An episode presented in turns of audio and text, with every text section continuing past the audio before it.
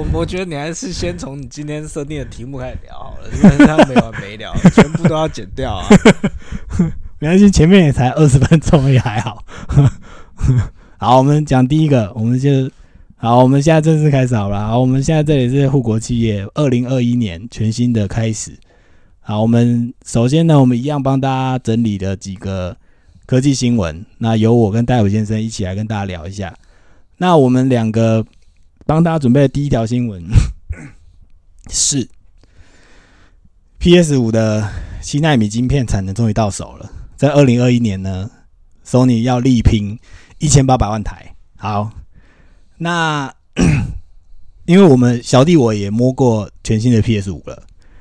那因为我们刚好那个有朋友有买到热腾腾的第一批，那我本人玩过 PS 五之后，我发觉就是以一个爱打电动的人而言，这个东西值得买。就是干，如果你有钱，然后你是财富自由人，你不用考虑说干多少钱，什么一万多很贵，没有。如果你是那种不用考虑的人，就是干买啦，真的，你有钱你就买，真的买下去，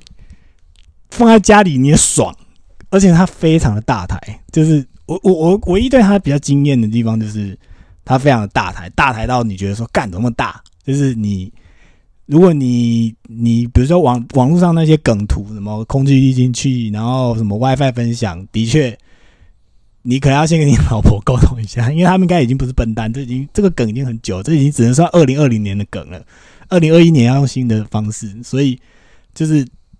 这一台主机放在你的房间里或放在你的客厅里是非常的漂亮，有它的价值。对，好，我们讲一些细部的哦。那目前在新闻上面是，Sony 已经先表示说呢，PS 五的高阶制程的主处理器设计，它原本它是它的晶片是要 M D 嘛，然后已经确定跟台积的七纳米要到了产能，然后后段的封装呢，IC 封测也可以确定在今年的单月可以有一百万颗左右的出现，所以说呢，在二零二一年 PS 五的主机。晶片的封测量，渴望看上看一百四十万到一百五十万颗，就是就是今年就今年，可是这是还是有一点少了。不过就是大家尽量，所以说在目前我们大家看到，因为这个营收部分是其实会开出来，就是那个封测的代工业者都会目前是有跟对外透露，就是说反正我们的封测的订单呢会持续的成长，然后呢。尤其是台系的龙头日月光，然后投控旗下的细品，他说约以七比三的比重来完成这些要求。所以根据外媒最后的报道是说呢，PS 五在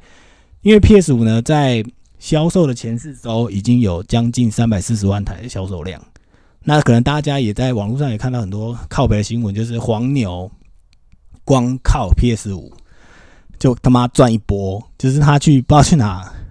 反正是他们有门路，要到一整批 PS 五，然后原本一万多块，他就可以卖卖到三万块，就是这是事实，就是干还是很多盘子愿意接接这个三万块的 PS 五，可是这是一种爽感呐，我可以理解，就是当我那个朋友他第一时间拿到放在 Facebook 上的时候，干我们朋友圈是引起骚动，就说干靠背为什么你拿到？然后他就说哦，这个要有一些长期经营的管道，然后那个 因为。在台湾的话，你要长期经营广告，就是说你是跟某一间电动店的老板很熟，然后你可能就是你每每个月可能都会固定去那里消费，因为像像我，因为跟他比较熟，所以我们那种新上上映、准备要上映或即将要上映的片子，我只要跟他讲，他都可以帮我在第一时间要到那个片子。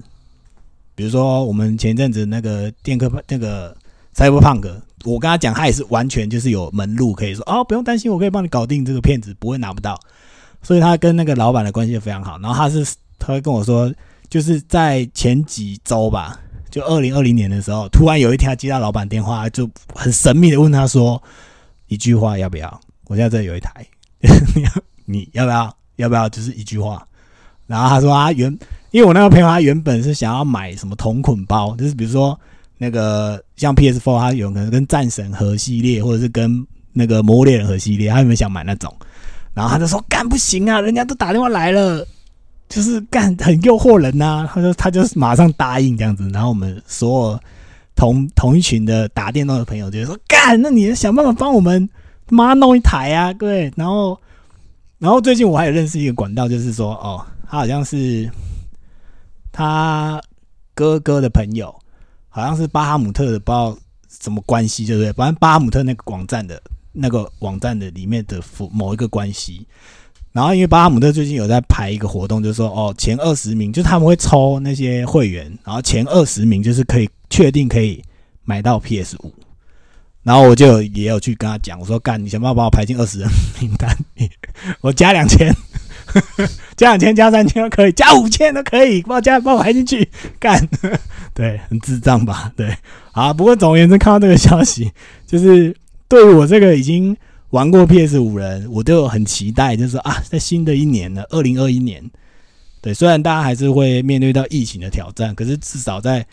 我们这些爱打电动的宅男们。可以听到 PS 五有增量的问题，就是哦，太好了，就是可能供货可以稍微再稳定、更稳定，然后可以爆大量，然后也就是在这边稍微跟大家分享一下，然后预祝预祝喜欢打电动的人在二零二一年都可以买到 PS 五，好吧？这是这则帮大家带来最重要的新闻，就是今年最重要的新闻。好，然后然后啊，但因为戴普先生自己也是有在打电动人，你他是。你是没有要期望二零呃 PS 五啦，因为他好像说，因为他觉得 PS 五目前没有什么他想玩的游戏。对啊，还是一样，我觉得是软软体的取向吧，就是目前没有所谓的 PS 五，你很想玩的，对，就是那种非玩不可的大作独占。哎呦，战神啊，我们可以跟大家聊一下，我跟戴伟先生都很爱战神系列的。的，可是因为因为其实后来在 PS 四那一款我就已经没有玩了啦，所以我是可能战神目前这个消息对我也可能也还好，因为就变成是说你目前绝大部分的游戏还是 P 四 P 五都通用的情况底下，其实除非你的眼睛真的就是你对于视觉的要求真的很高啦，因为我个人是还好，就变那那目前来讲，其实有一些游戏的制作上来讲也不是都。就是有等于是，呃，一定要用到那么高阶的呃硬体效能才有，然后全部表现出来，你就觉得让你很惊艳。其实，呃，因为像有些网络上面拿到 PS 五的人，他会拿那个 P 四的游戏来去做做画面的对照嘛。对，那其实对我这种眼睛的那种敏感度没有那么强大的人而言，其实看起来好像其实。没有差很多，到差到非常多，所以其实还是回归到游戏上面。那的确是说，目前就以疫情来讲，二零二一似乎目前看起来是，即便说疫苗出来，其实机会大概也还不大了。那你说现在就以年初来讲，日本呃前好像昨天还是什么，就日本那边还是有好几个了，对，好几个。好像东京都那边什么东京千叶，嗯，好像还几好几个市，就是发出联合声明，说希望可以在呃，在怎么讲呃，希望政府可以再拿出那种封城的对封城的的管制。政令这样子，所以。应该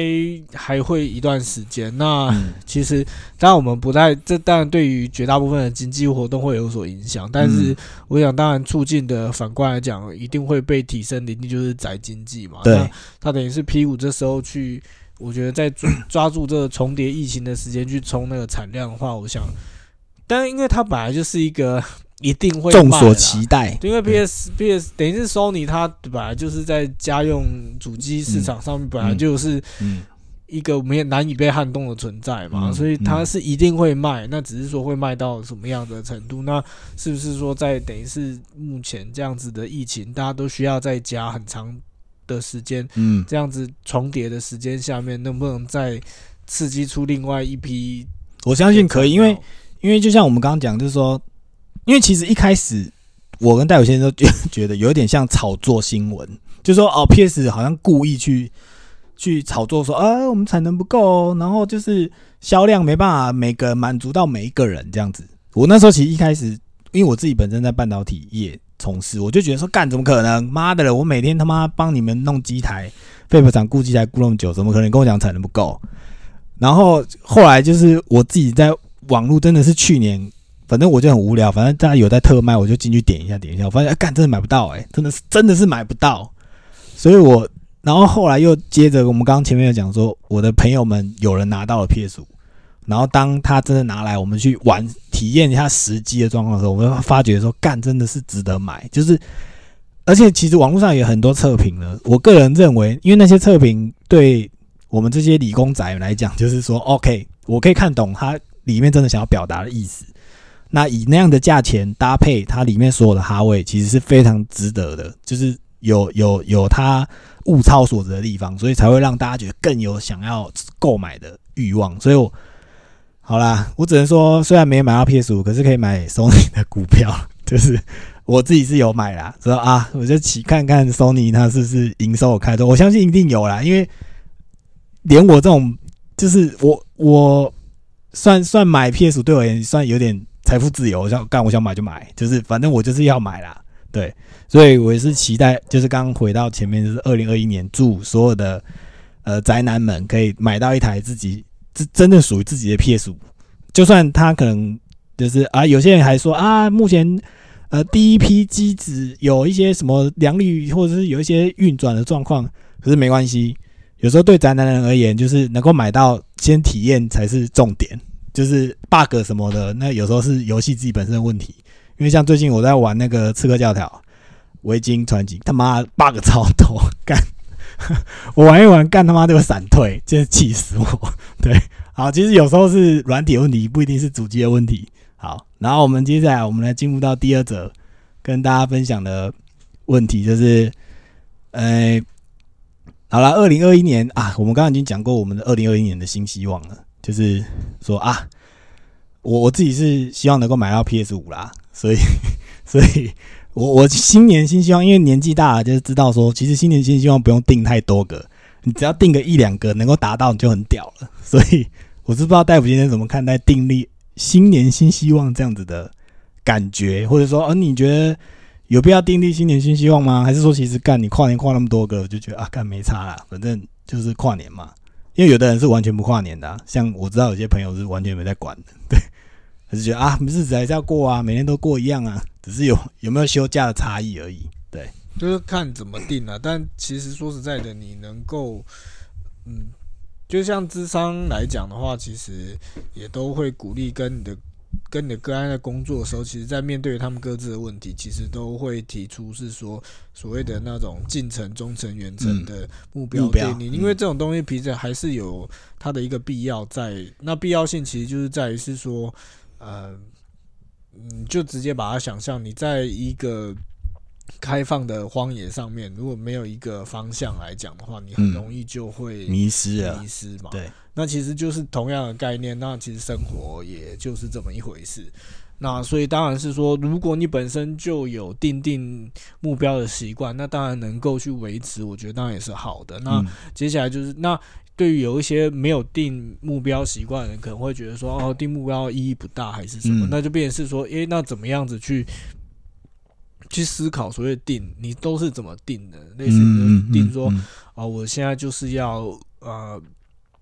不是那个目标。其实有时候他定制，你会觉得定目标没有意义。有时候是后悔到是说，其实你是怎么定的？嗯，然后你的目标设定是什么？嗯，那类似你就说，哦，我的目标我定说，我今年要存到一百万。对，好，类似这个样子。那对于有一些人而言，他会觉得这个目标对他而言可能还是有挑战性，他还还是需要很努力，他才可以达到这个目标。所以当然第一个是说你不能太简单嘛，因为太简单没有定的目，没有定的意义嘛。哦，所以你说买 PS 这件事情。那另外另外一个是说你定了，然后那一百万对你而言的的，就是你怎么样去看待这一个达标这一件事情？嗯嗯。那你如果也是说哦，我本来就是一个非常。爱花钱的人，积极在存钱，或者是本来就是一个很积极在做财务规划的。说实在，一百万对你只是一个数字。嗯，那其实对你，如果他又没有一定的，就是你没有办法找到在达到这个目标对你而言的意义是什么的话，那你一样会觉得说这个目标其实意义不大。嗯嗯嗯，所以所以是说怎么定，我觉得是一个学问对，是一个学问。那嗯其实就每个，因为每个人的价值还有状态都不一样，嗯所以嗯有些时候会，或者说回到职场工作上面，你再跟你的个案去做工作，之所以呃，可能也回到是说，诶，平常为什么有些还是绝大部分的人都会觉得是说，为什么我要花钱去找心理师聊天？嗯嗯嗯嗯，其实，嗯、我不否认是说有些人你的呃运气很好，因为你嗯。身边就是有可能逻辑思虑非常清晰，然后嗯。能够非常的客观去协助你看待事物，又或者是说很有一个很有足够的温暖，可以去呃让你做一个，这是透过那样子的谈话让你去抒发情绪的人。嗯你可能身边，如果你运气很好，你有这样子的人的话，那说实在，或或许你会，你真的会很难去理解，说我到底为什么需要去做智商智商。嗯但是对于绝大部分的人，其实你要有一个好的品质的谈话，有目标、有意义的，然后呃，可能真的能够呃帮助你跳脱自身目前的状态，然后可能去客观的去理出你内在状态的脉络。其实有些时候我们还是需要这样子的帮忙。那嗯这时候其实寻求这样子的专业，我觉得是必要的他他之所以会，而且这其实呃，坦白说，这不是一件太容易的事情。嗯那所以，这是为什么是说，如果你真的有这样子的需求，去找这样子的帮助专业帮嗯忙，好、然后或许在这样的专业帮忙之下，你可以去重新。理解所谓的新年新希望之所以为什么要定定目标，哦又或者是说，呃，帮你找到是说一个合适，也对，让你能够给你足够，给你足够，但是不会太沉重的挑战，但同嗯时在这样子的过程当中，又能够呃，让你这一年保持着一个正向积极的嗯动力去、嗯去做，去往一个方向嗯迈进。好，我想这就会是。或许能够透过这样的方式帮助自己找到一个这样子的目标啦。好对，啊，反正谢谢戴普先生，因为他是专业的心理咨商师，那相信他的意见呢是非常的能够让大家参考啦。是不用一直对加专业啊，我觉得 反正就是 没有，我觉得，我觉得有时候就是我不知道，因为因为我可能因为了解你的个性，所以我觉得调专业。就是我我我个人认为，我在这些事情上面的的问题，就变成是说、嗯我比较难。我哦怎么怎么讲是说，好啦，我自己觉得我自己是一个比较实在的，嗯嗯，那可能也比较小心，所以我有多少。哦我懂你我意思，我嗯就算可能我觉得我可以做到一百分，但是我大概跟别人讲，我一直跟他讲到八十五或八十，哦，当然我可能比较不像呃，有一些人可能对于自己真的的专业能力非常的有把握、有自信。啊对啦可能有些人会比较容易去喊说，就是哦，我我一定可以怎么样这样子。哦我的个性好，或许我讲的太满了，因为戴普先生，戴普先生看起来是一个越懂的人越谦卑，因为他知道说 啊，干这个这有时候也不是反正我就是一个比较小心的人，就这样子。我我可能我我我白话一点讲，就我比较不喜欢那种，就是哈，就是你讲喊一百这样满然后子到后来给他讲，我觉得那个也是也是，那会让人觉得很羞愧。嗯那我自己本身就是很努力的想要去也是避免那样的状况。对对对，好，所以，与其被大家就是觉得哇你很厉害，那你倒不如哦避免避免当丢第二名就好了，当第对我而二名。言是比较重要。没错没错。好，那也是，反正在新年新希望的部分呢，就跟大家分享，因为的确有时候目标定立的方式跟怎么样定立这样子的事情，我们有透过不一样的角度来让大家理解，所以也是本来是不是本来一定要定新年新希望，这也不一定，因为有可能你已经活了七十岁、八十岁，所以你人生已经经历过许多新的事事情，也经历过许多挑战的，所以可能 maybe 不一定真的是需要。可是我自己是觉得还是鼓励啦，鼓励大家说，OK，你如果每年都有一些新的目标、新的挑战，那其实是对你的生命意义是有帮助的啦。对，好，那我们最后一个问题非常有趣的问题，当我们的长辈来问你说，诶，你要不要跟我一起看《鬼灭之刃》？我不知道身身为 身为，因为我跟戴普先生是也是有在看动漫的人呢、所以我们当我们接触到这样子的议题的时候，其实我必须第一时间反应说，我们我们有长辈来问，就说晚上看 Netflix，他不知道看什么，然后他突然跟你说：“哎、你要不要跟我一起看《鬼灭之刃》？”然后他是已经可能呃五十几快六十的人，然后来问你这个问题的时候，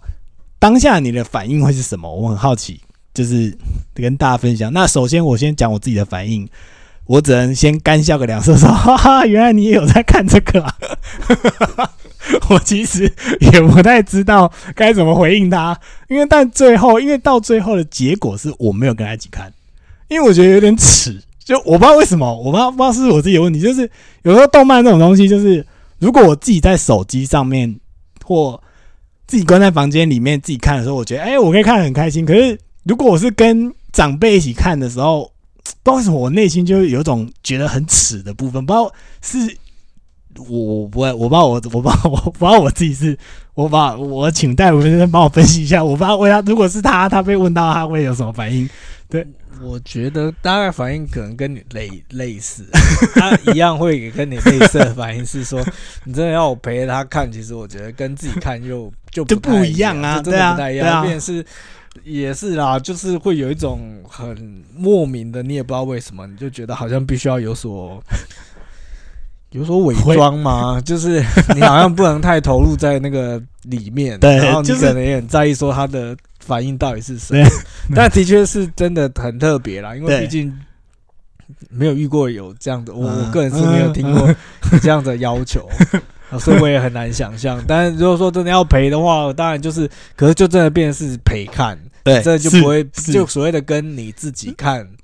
动漫对对的感觉就不不一样。样，对。对，这那我我我是因为我们现在听众人数虽然不多，可是我还是也能够希望大家回馈说，你有没有长辈主动来问你说想看鬼，要不要一起看《鬼灭之刃》？如果有的，欢迎留言加一，不太可能因为实在是非常酷诶、因为因为我听到的时候是一个非常奇特的状况。那当然，我们的我那位长辈是他的小孩先带他看，然后 Netflix 上因为是目前放第一季吧，反正第一季吧，第一第一季还是第二季不知道，反正我不知道他他第几季。